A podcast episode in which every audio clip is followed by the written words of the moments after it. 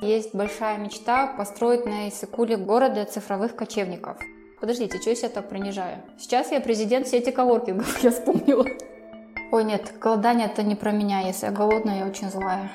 Если ты что-то делаешь, это надо делать не потому, что ты боишься, а потому что ты этого хочешь, тебе нравится.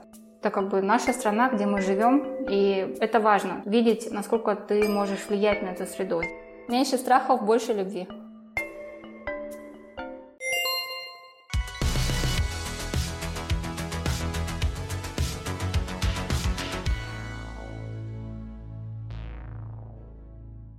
Всем привет! Вы слушаете подкаст о людях, которые улучшают свою жизнь через саморазвитие. Здесь профессионалы из разных сфер делятся секретами личной эффективности, а также инструментами и лайфхаками, которые помогают им и, возможно, пригодятся вам. Меня зовут Роман Лукьянчиков, я медиа-менеджер в IT-компании «Дар». Героиню этого выпуска зовут Айнура Аманалиева. Ей с мужем хотелось открыть Академию искусств, а получилась крупнейшая сеть коворкингов в Центральной Азии. Она называется «Ололо» и представлена в нескольких регионах Кыргызстана. Стильные кабинеты и open space арендуют местные IT-компании и креативный класс, а новым коворкингом на Исыкуле предприниматели хотят привлечь цифровых кочевников из других стран. Компанию в беседе с Айнурой мне составит мой коллега Оскар Айтулов. У Оскара большой опыт работы в IT-индустрии и тоже есть о чем спросить нашу гостю. Поговорим мы о том, почему успех ОЛОЛО – это не только про бизнес, зачем проекту сообщества единомышленников и как не бояться воплощать в жизнь самые смелые идеи.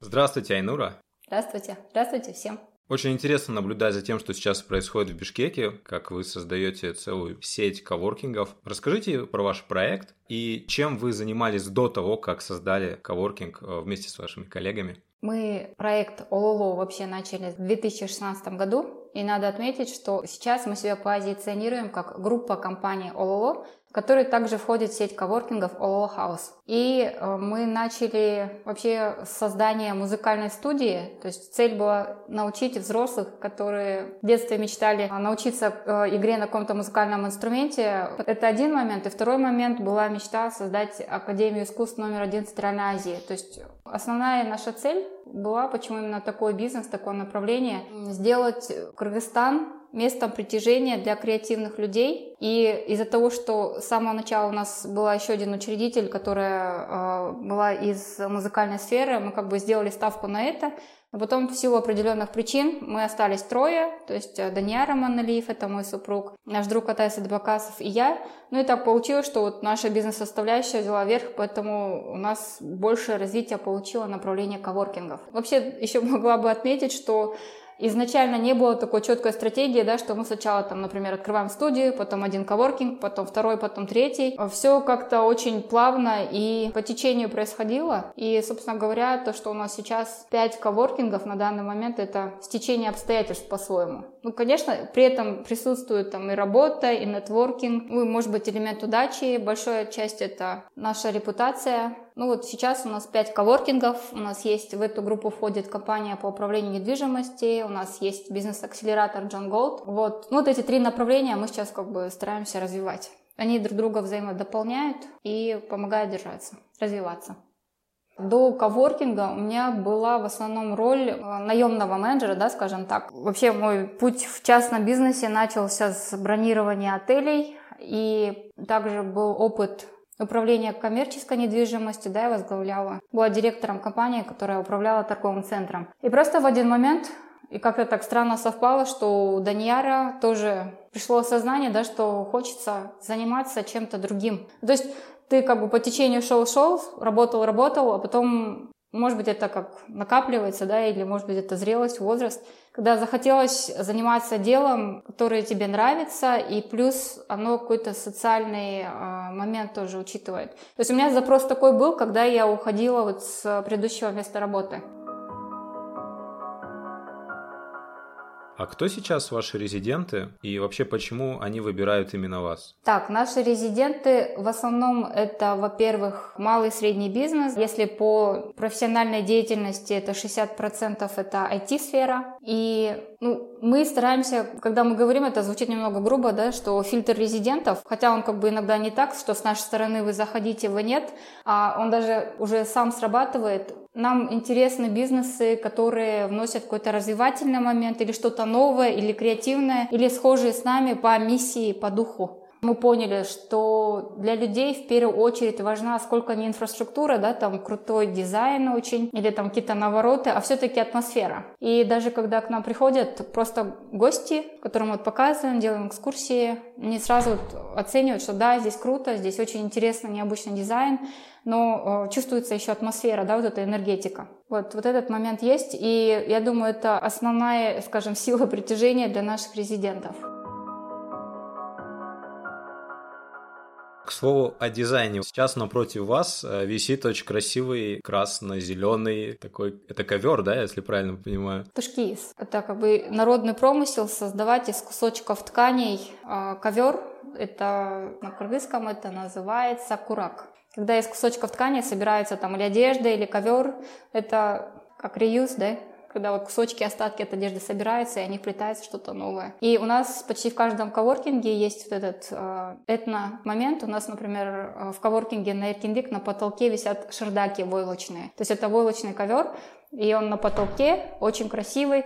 Он как бы играет функцию декора, но еще срабатывает как... Э, звука... Как это правильно сказать? Звукоизолирующий такой, да? Ну, не изолирующий, а приглушающий, да. А где вы это берете? То есть вы с какими-то ремесленниками работаете? По-разному. У нас вообще интерьером занимается вот как раз-таки Атай. Вы же спрашивали о наших ролях. Э, стратегическим развитием направлением занимается Даньяр. Интерьером всей этой красотой инфраструктуры Атай. У него талант. Но на мне операционка больше, да, чтобы все это работало, чтобы люди зарплату получали, чтобы свет вовремя горел. Ну, скажем, такая работа. Важная, но не такая, может быть, креативная. А, подождите, что я себя так принижаю? Сейчас я президент сети коворкингов, я вспомнила. На минуточку. Да, минуточку. Мы тут читали, что вы запускаете новый коворкинг на Иссыкуле, на северном берегу, если я не ошибаюсь, это как раз самый такой движниковый район Иссыкуля, куда люди в первую очередь ездят отдыхать, ну, в общем, такое сакральное место, скажем, для казахстанцев. Очень многие ездят к вам в отпуск с удовольствием. Расскажите, почему выбрали именно эту локацию, да, для нового коворкинга, и не боитесь ли вы, что, ну, там, может быть, не будет той самой вашей аудитории креативного класса айтишников, ну, потому что место ассоциируется в первую очередь с туризмом и с отдыхом?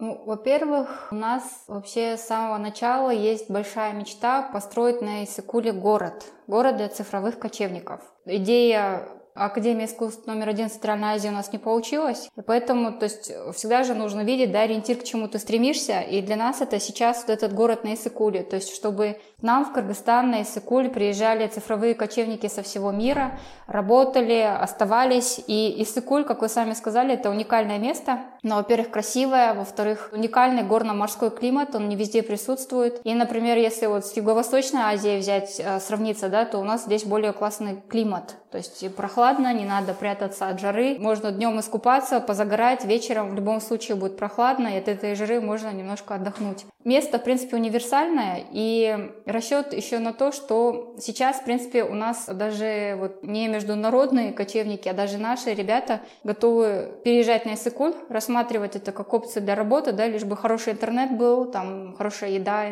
инфраструктура. Потому что зимой у нас здесь проблемы со смогом, как и у вас. И если нет привязки там, к школе, к детям, а сейчас это все практически на онлайн переводится, да, почему бы и ни, ничто не держит, в принципе, в городе. То, что сейчас мы открыли коворкинг, это отчасти как вот шаг в ту сторону, да, эту идею как MVP попробовать, как она сработает в этих условиях. Причем, скажем, не очень хороших условиях, да, сейчас перекрыты границы, сейчас у всех снижение активности, и вот сейчас будем тестить. Ну, Место, опять-таки, тоже не случайно. Как я уже ранее говорила, у нас есть компания по управлению недвижимостью, и это компания Либертера. Вот она взяла в управление пансионат Акджол на Кушколе. И мы на базе этого пансионата как раз-таки коворкинг и сделали. Он очень тестовый. Мы что туда, завезли свою мебель, почистили стены, убрались, протерли пол, провели интернет, поставили классные кресла. Ну, в общем-то, Сейчас, когда спрашиваем наших резидентов и потенциальных клиентов, они говорят, в принципе, для работы главное интернет. А, еще мы их заманиваем кофе. Вот. На Сикуле кофе найти сложно. Это у нас тоже интернет и кофе, это вот приманка наша. А сколько сейчас вообще там уже людей? Это первый вопрос. А второй, вы уже начали вот эту тему про кризис, да, вы не боитесь создавать новый проект сейчас, да, потому что, ну, условия действительно очень сложные.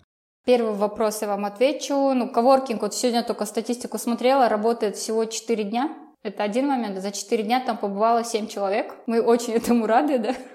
Уже движение какое-то пошло. Это один момент. И второе, про боитесь. Я вас научу нашей может быть, уже слышали, да, меньше страхов, больше любви. А то есть, если ты что-то делаешь, это надо делать не потому, что ты боишься, а потому, что ты этого хочешь, тебе нравится. Если исходить там, из свои поступки основываться на страхе, то много чего ты не сделаешь. Поэтому мы просто делаем и все. Вы тоже запомните, потому что я думаю, вы еще услышите, потому что наши казахские друзья уже это тоже перенимают и часто проговаривают. И не все даже знают, что это на самом деле к ОЛО имеет отношение. Меньше страхов, больше любви. А на сколько людей вообще рассчитан ваш коворкинг на Исыкуле который?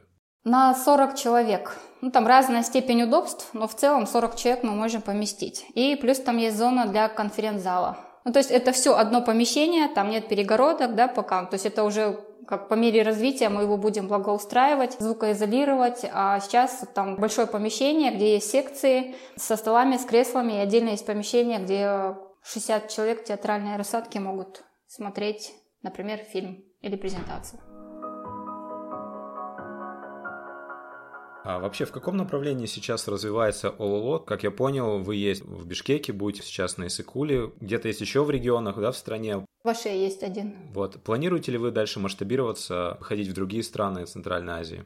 В планах есть, да. То есть расширяться мы изучаем рынок Центральной Азии. И, ну, как всегда, меньше страха, больше любви. Вообще есть желание и дальше выходить, да, не зацикливаться только на Азии. Планы есть. Вы упоминали про секрет успеха, что в ЛЛО это все-таки построение среды, вот этого драйва, движухи. Мы общались со многими такими хабами в Минске, там в Таллине. Они тоже сказали, что секрет успеха это среда, сообщество. И в целом, получается, сейчас такая конкуренция идет между городами. В этом плане, как частный проект УЛУЛО, он уже успешен. Ваши резиденты, они многие уже на рынке там США работают, на другие там рынки. Наши только-только вот два года только вот пошла такая тема вот на экспорт работать, а резиденты УЛУЛО, не знаю, лет пять уже этим занимаются. В этом плане вопрос, на ваш взгляд, какие наиболее важные факторы вот построения такого сообщества? Предпринимателей, технологических инженеров, как вы их собрали так?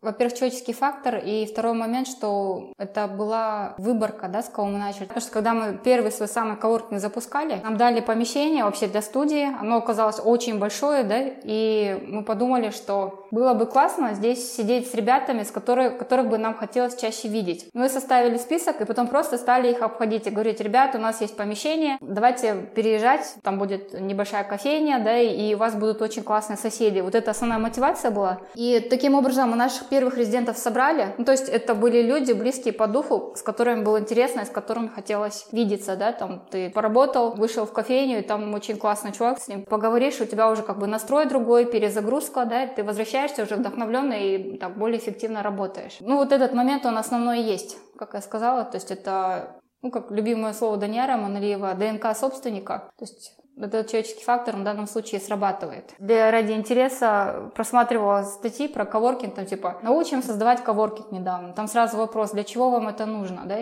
И один из первых это или для сообщества, там, или для сети, или для зарабатывания денег. То есть я понимаю, что мы на первое место все-таки, конечно, деньги всегда хочется иметь, но для нас вот построение сообщества, потому что мы хотим расширить вот этот креативный класс в Кыргызстане. Мы, собственно говоря, для этого коворкинги и делаем.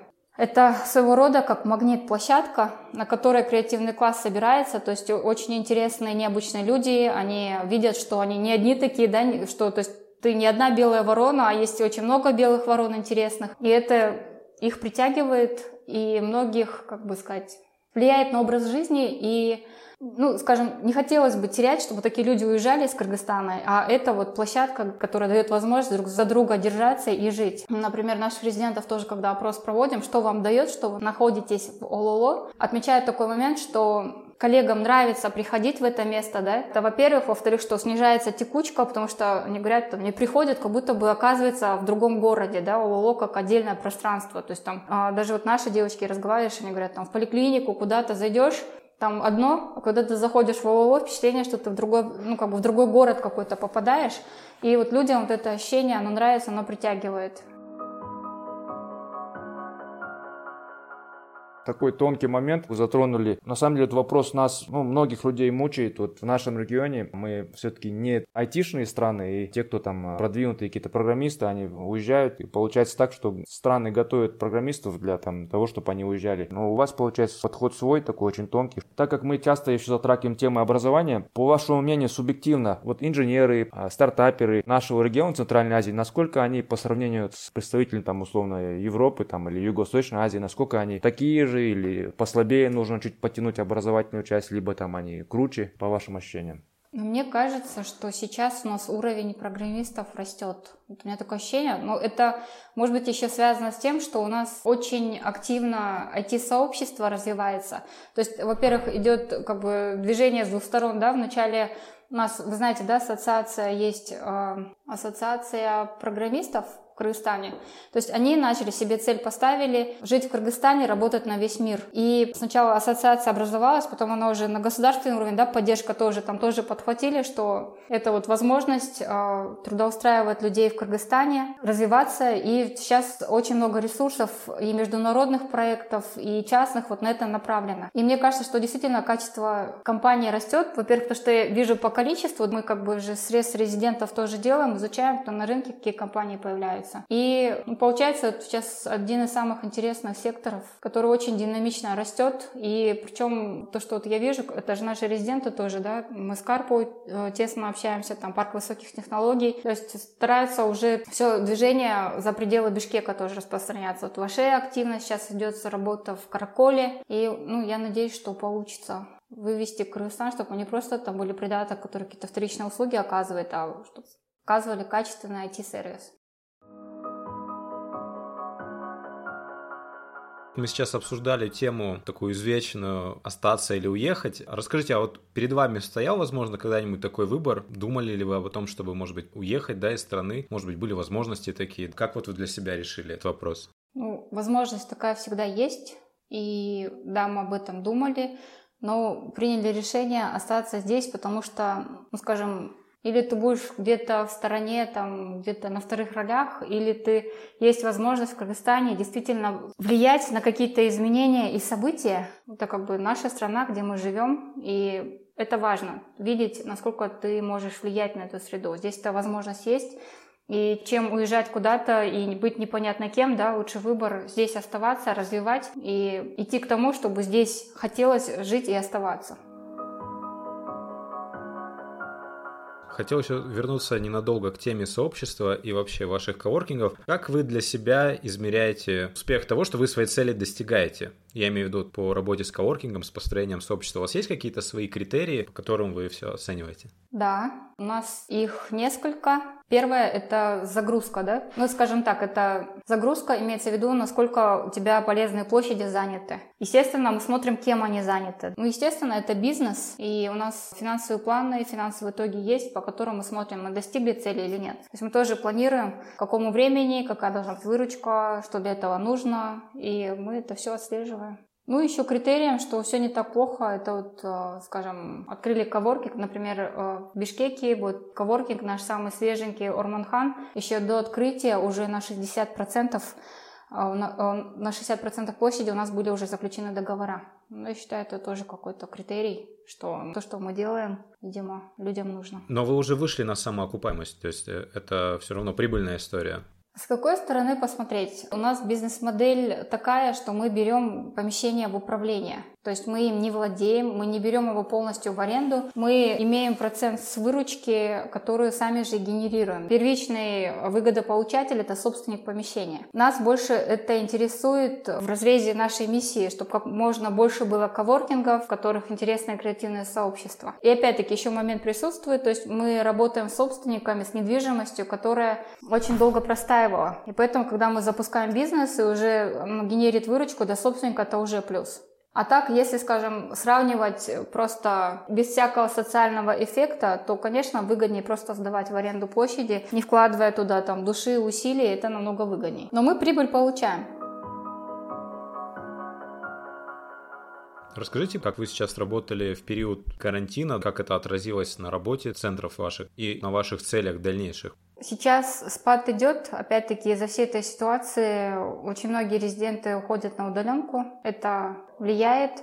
И сейчас, скажем, цель не зарабатывать, а просто вот выжить этот период. И благодаря, опять-таки, тому, что это сообщество, да, не просто бизнес, там, заплатил, не заплатил, там, пошел вон, у нас вот это выдерживать пока получается. То есть, потому что мы с резидентами разговариваем, общаемся, пытаемся найти взаимовыгодные точки, чтобы не только так, там, да, я там заморозил, и все, что хотите, делайте. То есть стараемся найти решение, которое было выгодно всем. И во время карантина у нас была возможность, в принципе, все коворкинги просто закрыть, поставить на сигнализацию, и, может быть, там это даже в чем-то было бы выгодней, вот этот период так переждать, но мы оставили их открытыми, то есть мы наняли охрану, которая там 24-7 присутствовала, чтобы резидентам оставить доступ к их офисам, к инфраструктуре, да, потому что там люди приходили, конечно, не так много, там, но приходили, работали, там что-то надо было распечатывать, забирали свои документы, ну, то есть, в принципе, коворкинги функционировали. Ну, единственное, что самое жалкое, что у нас сейчас везде кофейни не работают, очень кофе не хватает. А так сейчас потихонечку начинает оживляться уже коворкинги, потому что вот этой атмосферы, движухи сейчас чуть поубавилось, не хватает. Вы могли бы рассказать, что самое сложное для вас в вашей работе? И какие вообще навыки и знания нужны для того, чтобы ее делать? Если мы говорим про менеджмент, то самое сложное – это коммуникации с людьми. Для меня. Да, у всех может быть по-разному. Понять, чем вы можете друг другу быть полезны, на что делать ставку, общаясь с этим человеком, это сложно, потому что люди сами себя плохо знают, и тут еще нужно другого знать. Этот момент есть. А так, то есть, если про бизнес, ну, считайте, это коммуникации, да, потому что у нас, например, в сети есть социолог, который вот нашу корпоративную культуру, нашу вот эту атмосферу, наше общение с резидентами, она все изучает, проводит опросы с командой, с резидентами благодаря ей у нас появилось 7 обещаний то есть то, что мы резидентам обещаем, когда они приходят к нам, да. То есть вот, вот такие вещи у нас есть. И плюс еще, ну это само собой, как у каждого бизнеса, это вот финансовый учет, да, это какой-то бухгалтерский учет, это HR, это маркетинг, это медиа. То есть частный бизнес, он подразумевает, что ты отчасти должен быть многофункциональный, потому что, да, у тебя есть специалисты, которые это делают, но так как ты собственник и управленец, хочешь, не хочешь, тебе все равно приходится с этим пересекаться и работать. А вот что за семь обещаний, про которые которые вы говорили, что в них входит? Во-первых, прозрачность, да, то есть э, прямая коммуникация, разделение ресурсов, то есть равные взаимоотношения. И если, например, есть какая-то проблема, мы резиденту об этом открыто говорим, да, то, что, например, да, вот эта проблема есть, например, мы ее решить не можем, давайте вместе подумаем, как мы можем этот вопрос решить. Потому что есть такая крайняя степень клиенториентированности, да, когда у тебя вроде не получается, ты не можешь сказать нет, и, в общем, тянешь резину, и это в конечном итоге очень плохо влияет в обе стороны. Кроме того, что вы менеджер, да, у вас все равно еще есть там семья, супруг, в общем, много всего, да, как и у любого современного человека. Вот расскажите, как вы все это совмещаете, потому что это большая ответственность и на работе, и дома. Тем более, что вы с супругом еще и работаете, то есть это тоже наверняка дополнительный какой-то челлендж. Да, это большой челлендж, нас очень часто об этом спрашивают, и мы все время отвечаем, что да, это большая проверка на чувства, но изначально, когда мы 4 года назад разговаривали на тему совместного ведения бизнеса, то есть мы обсудили все риски и разработали меморандум небольшой между друг другом, где прописали основные важные моменты. Первый пункт — это что на первом месте семья. То есть если мы почувствуем, что бизнес как-то будет разрушительно влиять на наши взаимоотношения и семью, то выбор за семьей. Ну и, наверное, не зря мы поженились что-то связывает. Давайте поговорим вообще про продуктивность. У вас есть, может быть, свои какие-то методы, какие-то практики, что вам помогает? Потому что, насколько я знаю, вы работаете очень много. Ну, знаете, у всех по-разному. Мне помогает блокнот с ручкой, то есть когда мне что-то надо сделать, я формирую список по пунктам, да, обычно записываю, что мне нужно сделать. И когда задача выполнена, я вычеркиваю. И вот это, наверное, один из моментов счастья, когда такая, о, классно, задачу выполнила. И когда ты, во-первых, записываешь, получается, ты еще раз запоминаешь свою задачу, что даже потом, в принципе, ты все и помнишь. И, например, мне кажется, что даже когда ты в сотку это все впечатываешь, это не так эффективно, когда ты пишешь. А может быть, что-то практикуете еще? Ну, например, кому-то там помогает медитация, там, да, или фитнес, там, спорт какой-нибудь, голодание, я не знаю. Есть ли у вас что-нибудь такое? Ой, нет, голодание это не про меня. Если я голодная, я очень злая. Фитнес есть. Причем я года полтора занималась по приложению. То есть вот прям платное приложение, потому что я не хотела ходить в спортзал, потому что мне не очень нравится там смотреть на голые потные тела и потом чужой душ, тратить время на дорогу. Я подумала, что я могу сделать, чтобы сохранять форму, но вот на все это не париться, просто загрузила приложение, стала по нему заниматься. Любое время, в любом месте, потому что это классное приложение, там можно переключить, что тебе нужна тишина или тебе ограниченное место.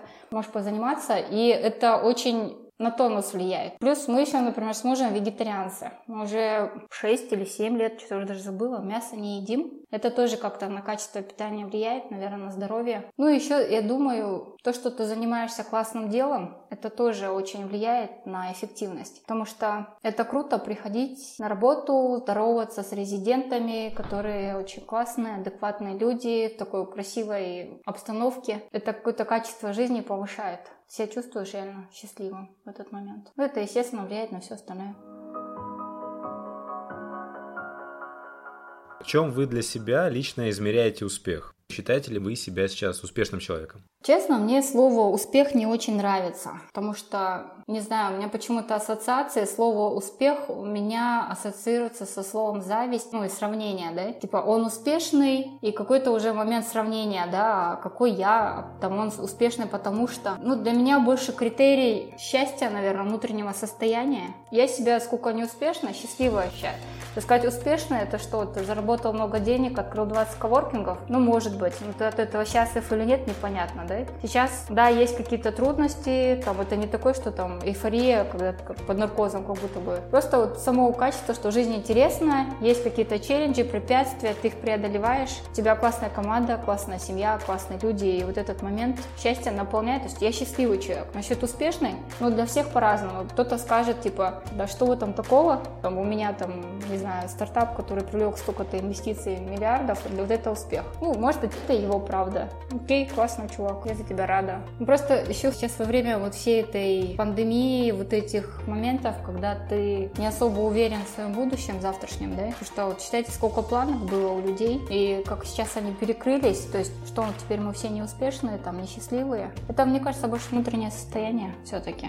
Что для тебя самого успех, когда ты себя чувствуешь успешным? Спасибо, что прослушали выпуск. Поделитесь им с друзьями, поставьте нам звездочки и следите за новыми эпизодами. Всем пока!